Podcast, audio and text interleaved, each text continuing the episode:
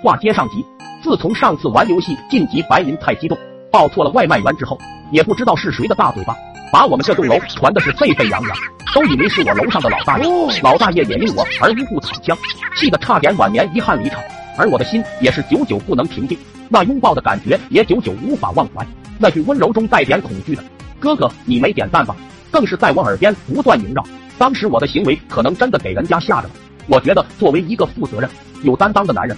我应该约人家吃个饭，主动的表示一下歉意。于是我又点了一份外卖。小哥一如既往的雷厉风行，匆匆的来，匆匆的想走。我哪能那么容易让他走？就和他打听人家的联系方式。小哥问我打听这个干啥？窈窕淑女，君子好逑呀。小哥说啊，原来如此。得到了联系方式以后，送走了外卖小哥。小哥临走之前还送给我了一张骑士卡。说是用它点大牌外卖七折起，爱奇艺体育会员免费领，全国电影购票也有五折优惠，自己在支付宝搜骑士卡也能免费领一张，以后跟妹子约会看电影都能用得着。我怀着激动的心情添加了他的微信，写了备注，我是上次无意中抱你的那个人，实在不好意思，我能请你吃个饭表示下歉意吗？点击发送以后，我的心砰砰直跳，忐忑的不得了。让我没想到的是，竟然通过了，我的心也咯噔一下。你好，上次的事情非常不好意思啊，我还以为你是平常给我送的那哥们。放回复没事没事，我能请你吃个饭吗？必须要表示下诚挚的歉意。没事，不用了，用一定要用，不然我内心如何过意的去？你有时间吗？就晚上吧。那好吧，约定了时间地点以后，我内心小鹿乱撞，甚是激动。这还是第一次请女孩子吃饭呢。到了约定的时间，我就赶了过去。这次他没有戴头盔，没有穿外卖服，一改那日模样。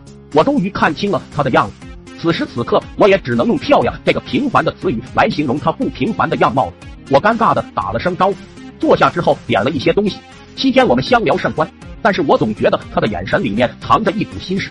我觉得这是老天给我的机会，只要解开了他的心事，一切皆有可能。于是我问道：“以后送外卖还可以看到你吗？”“可以呀。”“那我以后可更要天天点外卖了，不为别的，只为长寿。”我笑着说道。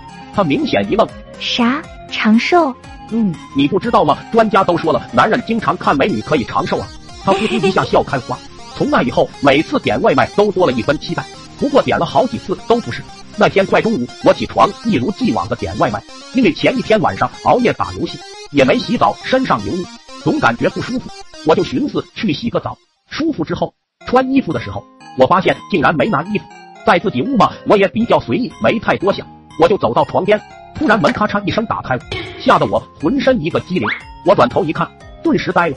这就是我期待了已久的身影，此时竟出现在我面前，把我吓一跳啊一跳。我的脑袋如遭重击，还没等我来得及反应，丢下外卖，转过头就走了。我愣了好几秒，赶忙找到手机，给人家发条信息，想着解释一下，结果被拉黑了。这下糟了，我这名声跳进黄河也洗不清。上一次如果是误会，这一次又是什么巧合吗？我欲哭无泪啊！点了那么多次都不是他送，唯独今天是次日，我又点了外卖打听消息。小哥进门就说：“昨天够意思吧？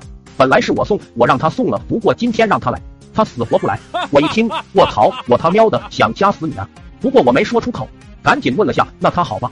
小哥说：“不知道为啥他准备辞职了。”我一听脑袋一空，辞职，我该怎么再次道歉呢？